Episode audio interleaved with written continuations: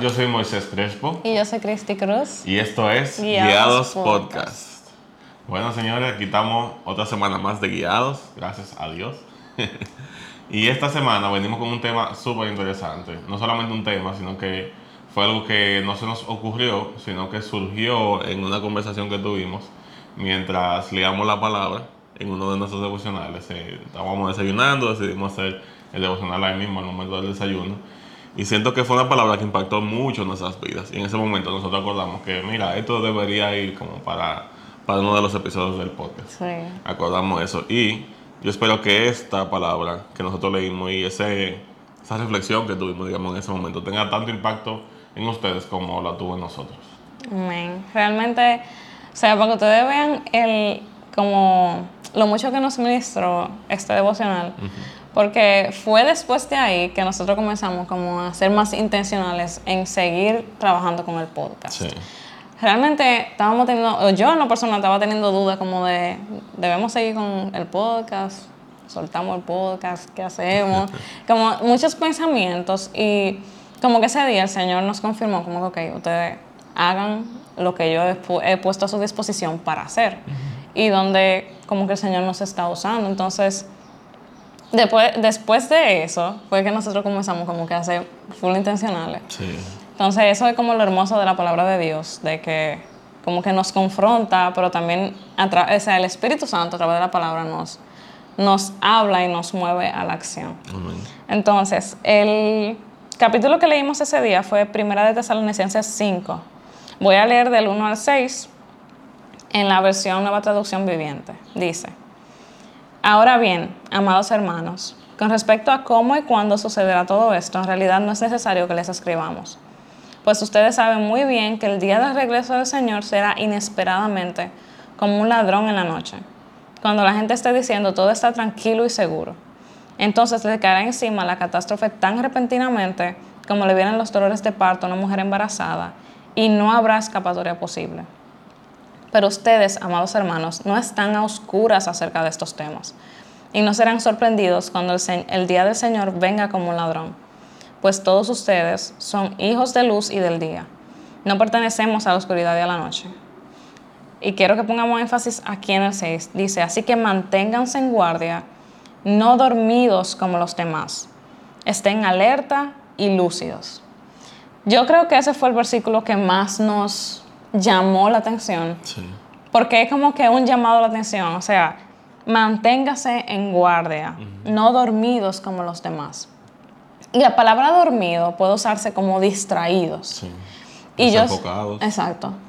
Y yo siento que en nuestra generación nosotros estamos como tan distraídos en cuanto a eso de la venida del Señor, porque como que estamos ta- demasiado enfocados en el día a día, también la vida va demasiado rápido en el Sí. trabajo, las cosas por hacer, como que estamos viviendo propio también. Nuestras nu- propias propias metas y nuestras propias preocupaciones. estamos tan enfocados en nuestras propias cosas que se nos olvida a veces, como es tan fácil que se nos olvide el propósito por el cual estamos aquí y qué es lo realmente importante. Así es. Como que al final Jesús no murió para que nosotros viviéramos nuestra mejor vida ahora, sino que Jesús murió para que a través de Jesús nosotros pudiéramos ser salvos. Y Él nos dejó la responsabilidad de, o sea, reconciliar al mundo con Dios. Y que también nosotros tengamos como nuestra esperanza puesta, no en este mundo, no en lo que pasa ahora, sino en la vida eterna que vamos a vivir con Él. Exacto. Yo siento que parte de, la- de las razones por las cuales nos distraemos mucho es porque nuestra esperanza está puesta Aquí. aquí. Y ahora. Y que lo que pensamos es que lo importante es el ahora. Que obviamente el trabajo es importante, la familia es importante, todo es importante, pero nada debe sobrepasar nuestra esperanza final, que es volver a vernos cara a cara con Dios. Sí. Y al final esa es como la esperanza que tenemos. Sí. De que, no- o sea, no se trata de la hora, no se trata del presente, sino de que vamos a tener una nueva vida y como la eternidad con Cristo. Entonces, o sea, a través de esto, de nosotros reflexionar juntos en esto, yo me recordé que en el 2019 yo tuve un sueño. eh, que para mí fue muy como sorprendente. Yo nunca había tenido sueño de que, que con la venida de Cristo ni nada así, la gente hablaba de eso y yo como que no le creía mucho. Pero yo recuerdo que... es el- un sueño disparatoso. Ajá. En el 2019 yo soñé que yo estaba como en un palacio y yo estaba viendo por una ventana. Entonces, mientras yo veía por la ventana, yo no vi una persona, fue literalmente algo blanco. Vino donde mí y me dijo, ve, cámbiate, que ya Cristo viene. Y yo fui como corriendo a un closet, o sea, la habitación estaba vacía, nada más estaba un closet ahí. Y yo me fui a cambiar y me puse una ropa blanca. Y ahí yo comencé a pensar, wow, yo tengo que decirle a tal persona que, acepte a Cristo, yo tengo que decirle a tal persona que acepte a Cristo, yo tengo que decirle como que ya Cristo viene. Y en ese momento yo como que me acerqué a esas personas, pero después yo fui a dirigirme a unas filas larguísimas, o sea, era como que habían dos filas, pero la fila era gigante. Inmensa de Y todo el mundo estaba vestido de blanco. Y estábamos ahí esperando, o sea, nos quedamos ahí esperando y como que pasó tiempo y ya como que se estaba haciendo de noche. Y estábamos como ahí esperando, entonces nosotros pensábamos que iba a llegar ese día, pero no llegó ese día, o sea, como que se volvió al otro día. Y yo, o sea, se escuchó una voz desde el cielo que dice, ustedes no saben ni el día ni la hora. Y ahí se acabó el sueño.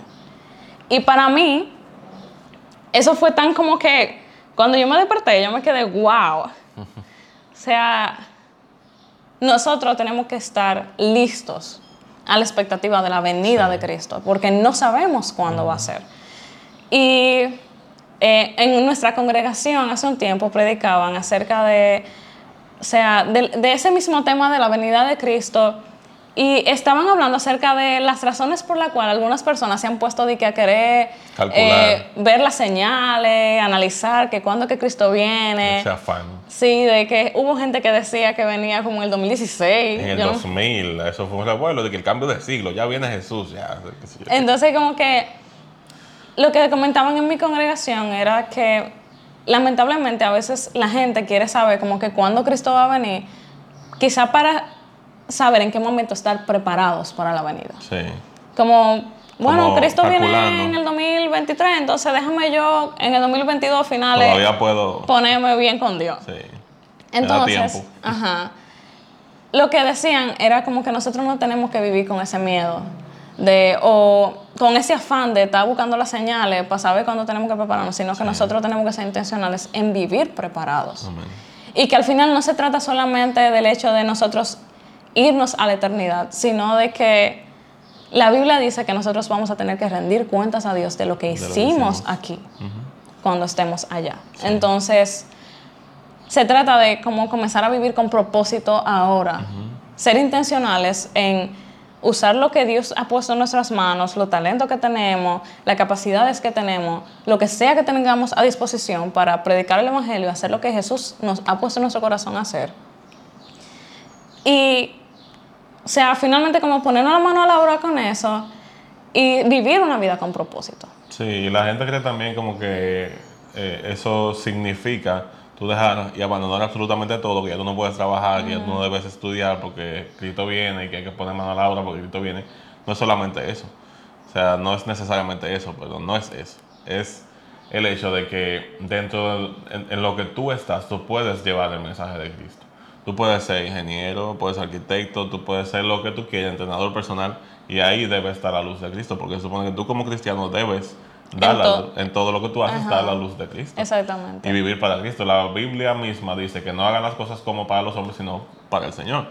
Y eso incluye en su absoluto todo. Nuestra vida tiene que estar totalmente dispuesta a, a Dios, Sí. incluyendo nuestro trabajo, nuestros deportes, por ejemplo, que yo juego deporte como, como hobby, o la música que tocamos, o sea, absolutamente todo tiene que estar dispuesto para Dios. Sí, y también que, por ejemplo, el, por ejemplo, ejemplo, eh, en la Biblia los discípulos nos dejan ese ejemplo de que ellos, Sí. aunque llevaban la palabra Pablo, Sí, seguía trabajando. sí. Y Lo yo creo, yo creo que después de ese capítulo, Pablo les dice que no sean ociosos, sino que trabajen con sus manos. Sí. Y él mismo les dice, yo a ustedes no les he dicho como que me mantengan, parafraseando, ¿verdad? Sino que yo he trabajado para darles Para el ejemplo, a ejemplo. ustedes de que no sean ociosos, sino que trabajen con sus manos. Sí. Entonces, es como que en el capítulo anterior él dice, Cristo viene pronto, estén alertas, estén lúcidos, pero, Pero hay que seguir que trabajar, trabajando, hay que hay que seguir. seguir como... No es que nos vamos a centrar solamente a Cristo viene pronto, voy a dejar de estudiar, voy a dejar de Sí. trabajar, voy a dejar de hacer todo y a sentarme en mi casa a esperar a que Cristo venga, no. Sino que nosotros tenemos que, si vivimos con la expectativa de que Cristo viene, entonces hay una responsabilidad que viene con eso. Sí. Ok, Cristo viene, entonces yo tengo que vivir una vida con propósito ahora, hacer lo que Dios quiere que yo haga aquí, para al final, no sé, se me fue la guagua, se me olvidó. No, para que al final, o sea, como que el Señor, es lo que tú dices, que vamos a rendir cuenta. Al final, cuando lleguemos allá, el Señor nos va a preguntar qué hicimos en el lugar que el Señor nos puso. Yo entiendo, eh, bueno, esa es nuestra forma de pensar, de que donde sea que estemos, el Señor decidió que nosotros digamos estar en ese lugar. Si estamos en una empresa, el Señor decidió que nosotros estábamos ahí. Si estamos trabajando, por ejemplo, nosotros que trabajamos con personas directamente, eh, parejas, si nosotros estamos ahí, el Señor decidió que nosotros estuviéramos ahí. Entonces tenemos que crear un impacto. Y también no nos podemos olvidar de la gran comisión que el Señor eh, nos guía a ser discípulos por todo el mundo. A llevar la palabra sin importar nuestra condición, sin importar nuestra responsabilidad y en lo que estemos. Al final el Señor, la intención del Señor es que todo el mundo pueda conocer, conocerlo a Él. Yo creo que como vivir conscientes de que Cristo viene pronto nos hace ser más intencionales en vivir con propósito, como ya comenté ahorita. Y también nos ayuda como a quitar nuestra perspectiva del aquí y ahora y ponerla como en la voluntad de Dios. Y nos hace como cambiar nuestra oración, yo diría, porque ya no sería, Señor, yo quiero cumplir mi sueño, yo quiero cumplir mi meta, sino como, Señor, ayúdanos a conocer tu voluntad para poder hacerla. Porque al final yo entiendo que lo realmente importante es reconocer de que nosotros no estamos aquí para nosotros, sino de que estamos aquí para hacer lo que el Señor quiere que hagamos. Cuando Él murió, que nos dejó, como yo dije ahorita, que murió, nos dejó la gran comisión. Entonces, como que debemos vivir con esa intención de hacer lo que el Señor quiere que hagamos aquí. Ujú, amén. Al final, Jesús es lo más importante y vivir para hacer su voluntad debería ser como siempre nuestro norte. Amén. Y eso me recuerda mucho el versículo, yo lo tengo aquí, dice en Primera de Juan 2, 17. Y este mundo se acaba junto con todo lo que la gente tanto desea. Pero el que hace lo que a Dios le agrada vivirá para siempre. Y yo creo que el propósito de este episodio es dejarlos a ustedes con esa misma reflexión que este devocional nos deja a nosotros. O sea, son varias preguntas que deberíamos hacernos, como ¿estamos distraídos o estamos a la expectativa de que Cristo viene? ¿Somos conscientes de que Cristo viene y debemos estar alerta porque no sabemos ni el día ni la hora? Eh, ¿Qué Dios ha puesto a nuestra disposición para hacer? O sea, estamos haciendo lo que Dios nos ha llamado a hacer. Y hay un, o sea, en Colosenses, no me recuerdo muy bien el versículo, lo voy a parafrasear, pero esa se ha vuelto mi oración en los últimos meses. Eh, ese versículo específicamente, que dice que, déjame buscarlo. En Colosenses 1.9 dice, así que desde que supimos de ustedes nos dejamos de tenerlos presentes en nuestras oraciones. Le pedimos a Dios que les dé pleno conocimiento de su voluntad y les conceda sabiduría y comprensión espiritual. Entonces la forma en la que vivan siempre honrará y agradará al Señor y sus vidas producirán toda clase de buenos frutos. Mientras tanto irán creciendo a medida que aprendan a conocer a Dios más y más. Y mi oración ha sido esa, como que Señor, lléname del conocimiento de tu voluntad para yo saber qué es lo que tú quieres que yo haga. Porque al final, solamente teniendo el conocimiento de su voluntad es que nosotros vamos a poder vivir como a Él le agrada, haciendo lo que Él quiere que nosotros hagamos. Entonces yo, yo siento que esa puede ser una oración que, o sea, Pablo hizo esa oración y yo siento que es un modelo de oración que nosotros podemos como Adoptar. copiar también. El hecho de, Señor, lléname del conocimiento de tu voluntad. Ayúdame a entender qué es lo que tú quieres que yo haga. No entiendo, pero Lo que con ayúdame. mi vida. Exacto, no lo sé. Hemos estado ahí, ¿verdad? sí, pero al final yo siento que cuando uno se lo pide, la Biblia dice eso. O sea, habla de sabiduría, pero al final es como cuando uno le pide al Señor, conforme a su voluntad, el Señor nos va a hablar. Y eso es sabiduría también. Exacto. Claro. y el Señor nos va a responder. Entonces, sería como una buena oración que podemos hacer, Señor, revelanos tu voluntad para nosotros saber qué es lo que tú quieres que nosotros hagamos ahora. O sea, cómo podemos servirte ahora, cómo podemos servirte donde estamos, qué, qué podemos hacer para ti. O sea, yo siento también a veces que el Señor nos pone en nuestro corazón cosas para hacer, pero muchas veces nosotros le ponemos mucha lógica. Sí.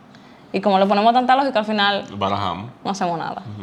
Pero yo siento que muchas veces nosotros dentro de nuestro corazón sabemos lo que Dios quiere que hagamos, pero no lo hacemos porque lo pensamos demasiado. Sí. Y yo creo que también el estar atento a la venida del Señor es exactamente eso. Es el estar atentos a cuál es su voluntad y hacer exactamente su voluntad. Porque eso es lo que el Señor nos pide, ¿verdad? Y eh, es la más importante, como yo dije ahorita, es la gran comisión. Y no es el tú estar atento a la hora, ni el estar atento a qué día que va a llegar, ni hacer un cálculo de la señal, a ver si estamos cerca o si estamos lejos, para yo comenzar a hacer las, las acciones que tengo que hacer para ser salvo.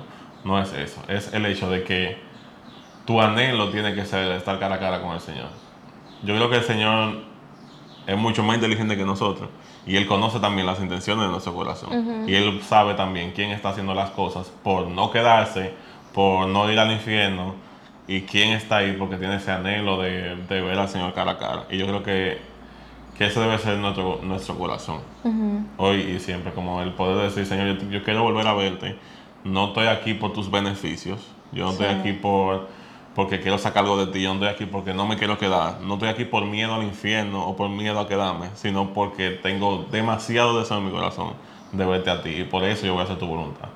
Porque volvemos al punto que casi en todos los episodios decimos, nuestras acciones nunca nos van a llevar a la salvación. Lo que nosotros hagamos realmente no es lo que nos va a llevar a la salvación, sino nuestro corazón dedicado a Cristo realmente. Sí. Y eso me recuerda mucho a la gente que dice que se va a convertir cuando sea viejo. Sí. O no, después, cuando ya yo esté bien, yo voy a esta después, hay muchas cosas que yo tengo que hacer, Sí. que tengo que dejar, qué sé yo qué. Y al final, ¿cómo, cómo tú estás seguro de que tú va a llegar ese momento? Sí. O sea, Como tú sabes que, que tu tiempo no se va a acabar mañana. y al final, eso es una muestra de que la gente no quiere dejar su, su propia vida, sus propios deseos, sus propios sueños, su propio anhelo.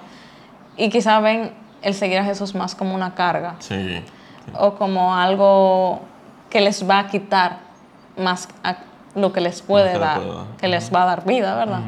Entonces, yo siento que por eso la gente tiene esa mentalidad de que averiguar los tiempos para ver cuándo Cristo viene, Sí. para entonces uno convertirse más cerca y yo me voy a convertir cuando sea viejo, pero al final no disfrutan de, de la plenitud del Evangelio, ni entienden realmente lo que significa el Evangelio, porque yo entiendo que cuando uno, o sea, como cuando el Espíritu Santo se revela en nuestras vidas y nos muestra la verdad del Evangelio, es como que Ya.